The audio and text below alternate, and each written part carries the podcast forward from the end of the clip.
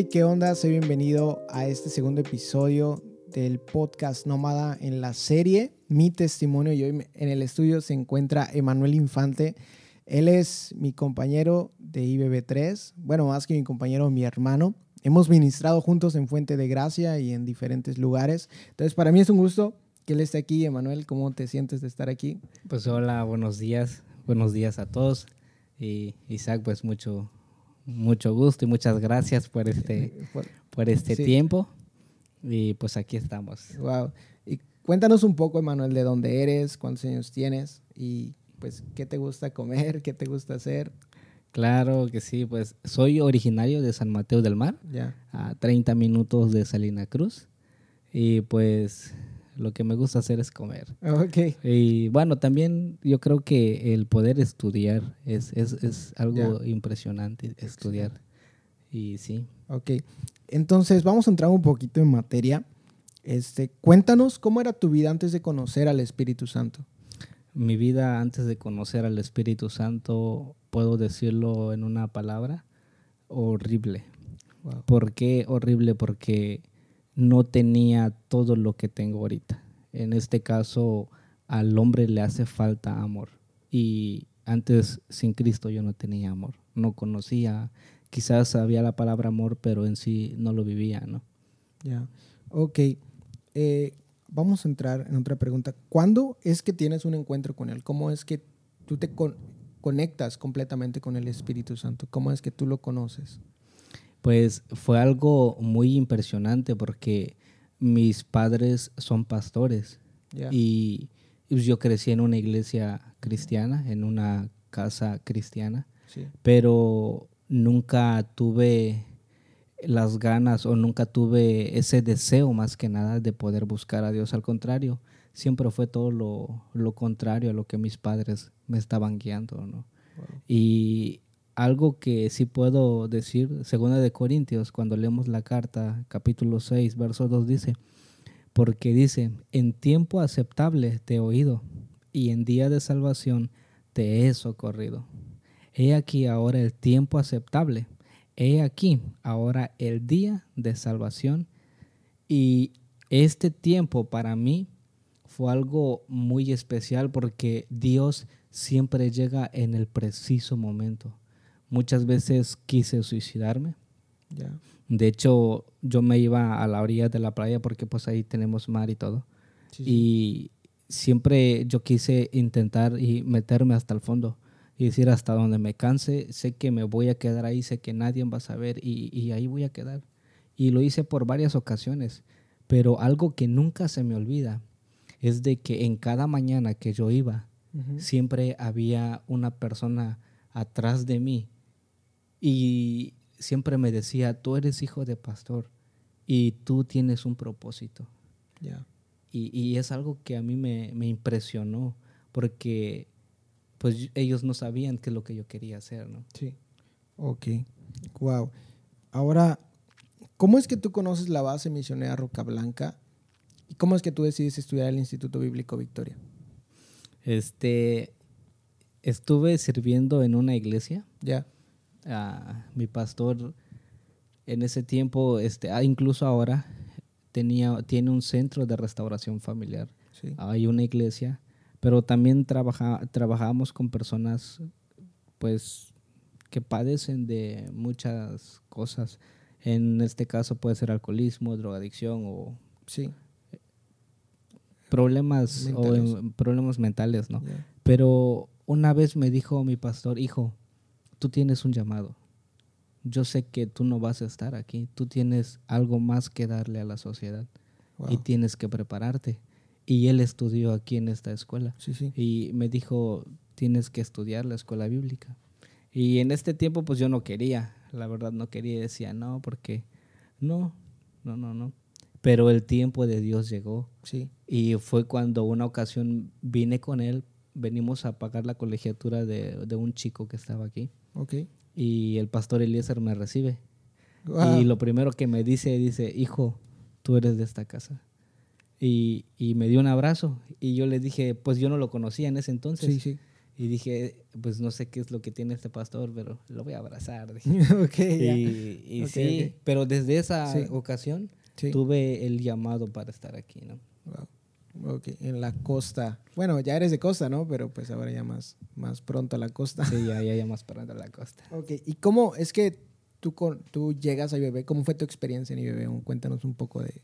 Pues Todos tenemos ese primer reto, día de... sí. ya, Fue un reto porque pues no conocíamos nadie, ni nos conocíamos todavía, ¿no? sí, Y recuerdo que un chico se me acercó porque pues él no tenía amigos en ese entonces y lo veía siempre solo, siempre solo. sí, Y de repente me, se- me acerco yo a él y le digo, ¿cómo estás? Y empecé a interactuar con, con Sí. ellos y con los chicos, con los pastores. ya, Y empecé a conocer algo muy diferente que nunca había conocido, que es la unidad entre amigos, hermanos, una familia.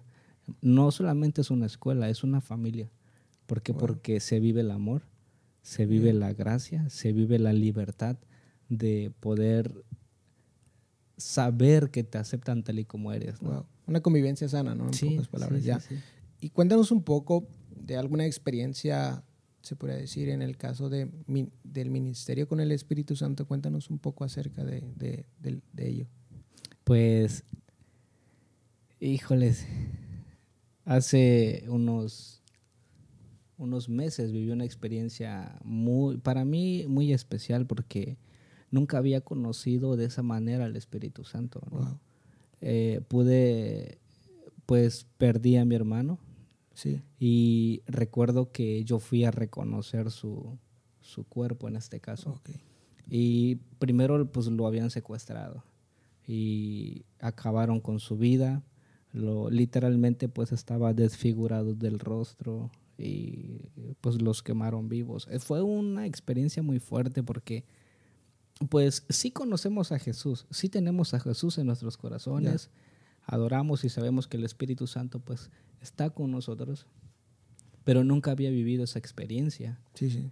Y cuando yo reconozco el cuerpo de mi hermanito, y en eso habían otros 14 cuerpos ahí tan horribles ahí al lado, que a los mismos lo- le hicieron igual que a mi hermano, algo que pude entender y que pude conocer y palpar fue de que cuando yo vi el cuerpo de mi hermano que estaba ahí, sentí como, como literalmente la mano de una persona tomó mi- mis manos, mis brazos derechos, Sí, me apretó bien fuerte y me dijo con unas palabras tan suaves, tan delicadas, tan, tan hermosas, y me dijo, Emanuel, sabes, dice, no solamente estoy contigo cuando tú me adoras, no solamente estoy contigo cuando tú predicas, estoy también contigo en estos momentos más difíciles de tu vida. Y sabes algo, dice, siempre estaré contigo. Y cuando escuché yo estas palabras, sentí cómo, cómo apretaban mis manos y cómo la presencia del Padre cubrió mi espíritu, mi alma y mi cuerpo. sí, sí. Porque yo veía muchos familiares que entraban a reconocer los cuerpos y salían desesperados, salían literalmente muy mal, hasta se desmayaban o cosas así, Sí. ¿no? Pero cuando yo pude ver el cuerpo de mi hermano, sentí el amor literalmente de papá, sentí la presencia, la persona del Espíritu ya. Santo y pude levantar mis manos y dije, Señor, gracias por la vida de mi hermano, porque tú das vida al hombre y tú la tomas. Y oré por él y entregué su cuerpo. Y fue una, una historia vivida que ha impactado y ha quebrantado mi vida, ¿no? Porque cuando leemos Mateo 28 en sus últimos versículos, dice, y he aquí, yo estoy con vosotros todos los días hasta el fin del mundo. Y, y es así como pude aún hacer crecer mi relación con el Espíritu Santo, ¿no? Wow. Y pude conocerlo en esa área, en el que nunca nos ha dejado solo. Sí, Nunca. Él, él nos entiende y Él en cada etapa de nuestras vidas siempre ha estado presente. Siempre. Bueno, y siempre estará, ¿no? wow. Ok. Y ahora pues, wow, es impresionante lo que nos acabas de decir. Pero también estamos, bueno, él es mi compañero en, en Fuente de Gracia.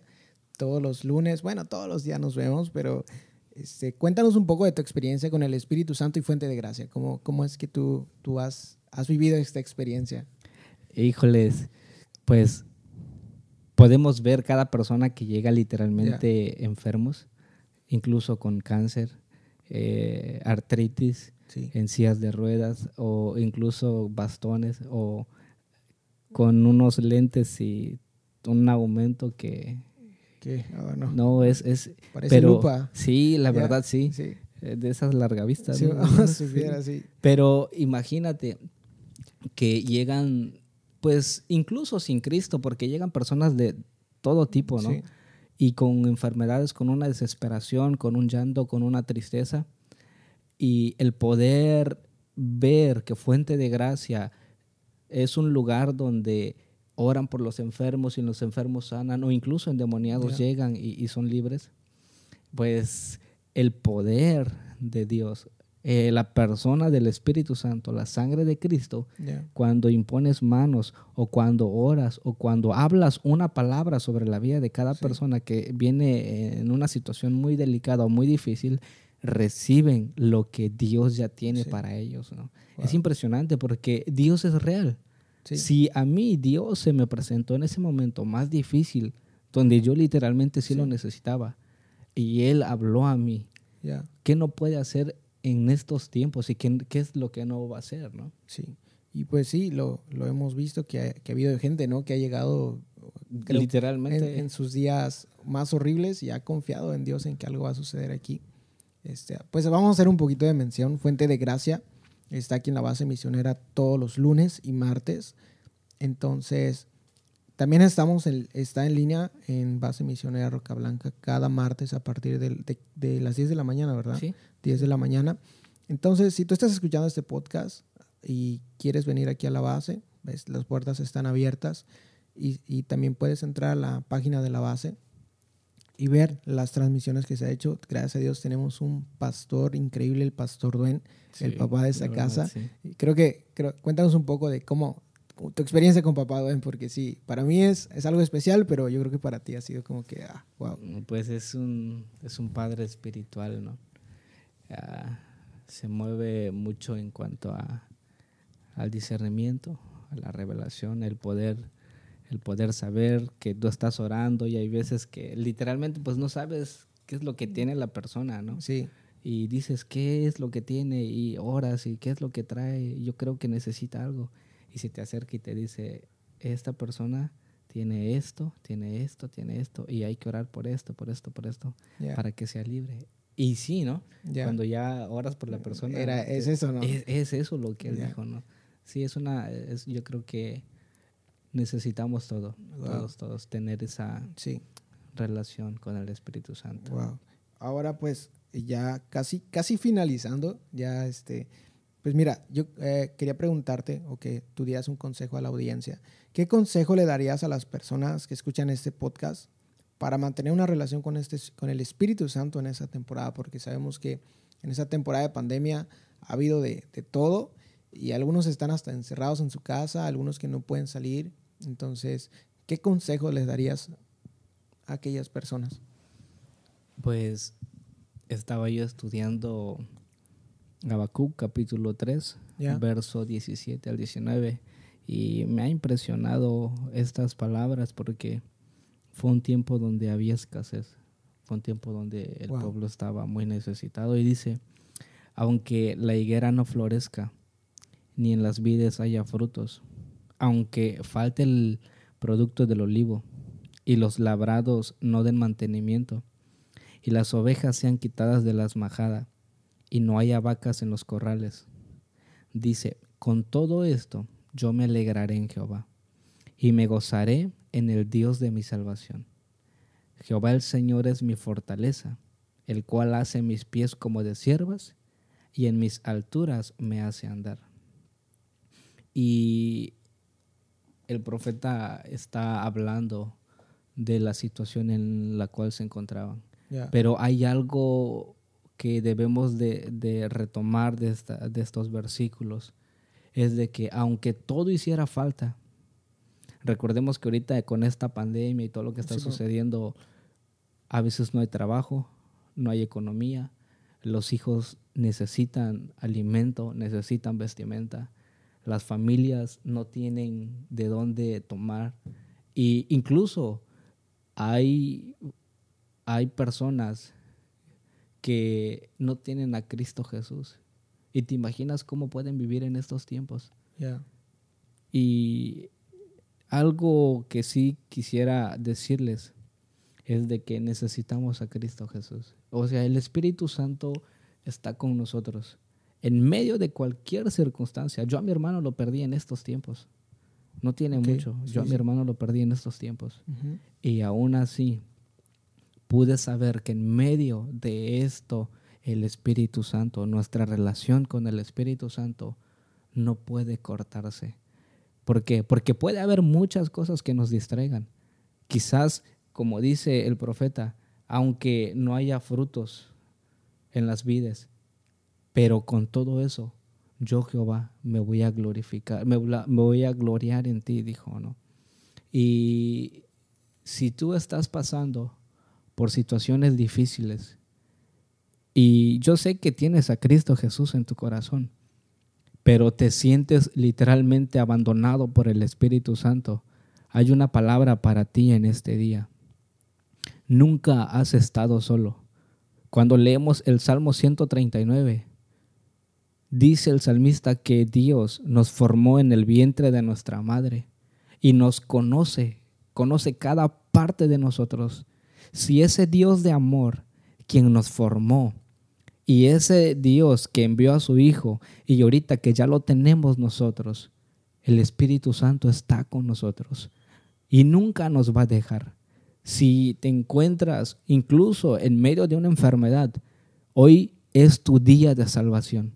Hoy es tu día de salvación. Hoy es tu día para que tú puedas recibir esta sanidad. Algo muy importante que aprendemos.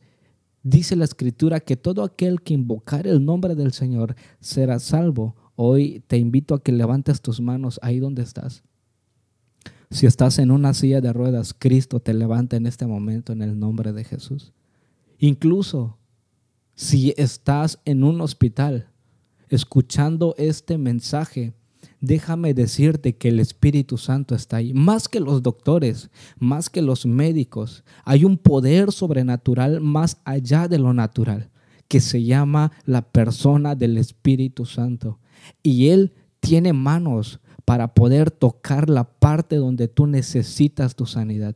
Y hoy, ahí donde estás, pon tu mano en la parte donde haya alguna enfermedad y recibe tu sanidad en el nombre de Jesús. Aquí está el Espíritu Santo, aquí está su preciosa sangre Jesús. Y hoy hablamos vida a este cuerpo. Hablamos a todo cáncer que te secas en el nombre de Jesús. Hablamos a toda depresión que te vas y dejas de estar turbando, dejas de estar opresionando a las personas y hoy eres libre, tú que me escuchas, tú eres libre en el nombre de Cristo Jesús. Wow, impresionante. Wow, sí, sentí como el Espíritu Santo va a estar haciendo una obra. Entonces, oh, wow, me quedé sin palabras. No, es impresionante. Pues, Emanuel, muchas gracias por haber estado en este podcast y creo que va a haber más podcasts donde vamos a estar compartiendo eh, un poco más. Entonces, eh, pues, ¿algo que quieras decir por último? Pues, no dejen de escuchar a Isaac. Es un hombre que Dios lo ha llamado, tiene dones, talentos. Y algo que sí, me, sí, sí he aprendido un poco de él es de que nunca se rinde. Y yo creo que tú eres una persona de los que no te rindes y te animo a que sigas escuchando los podcasts. Vienen más testimonios, vienen más palabras y recuerda, si Isaac puede traerte una palabra de vida es porque Cristo está en él. Y si Cristo está en este podcast también, yo creo que en tu vida también lo está. Okay. Bendiciones. Muchas bendiciones, te amamos mucho y nos vemos en el tercer episodio de la serie Mi Testimonio.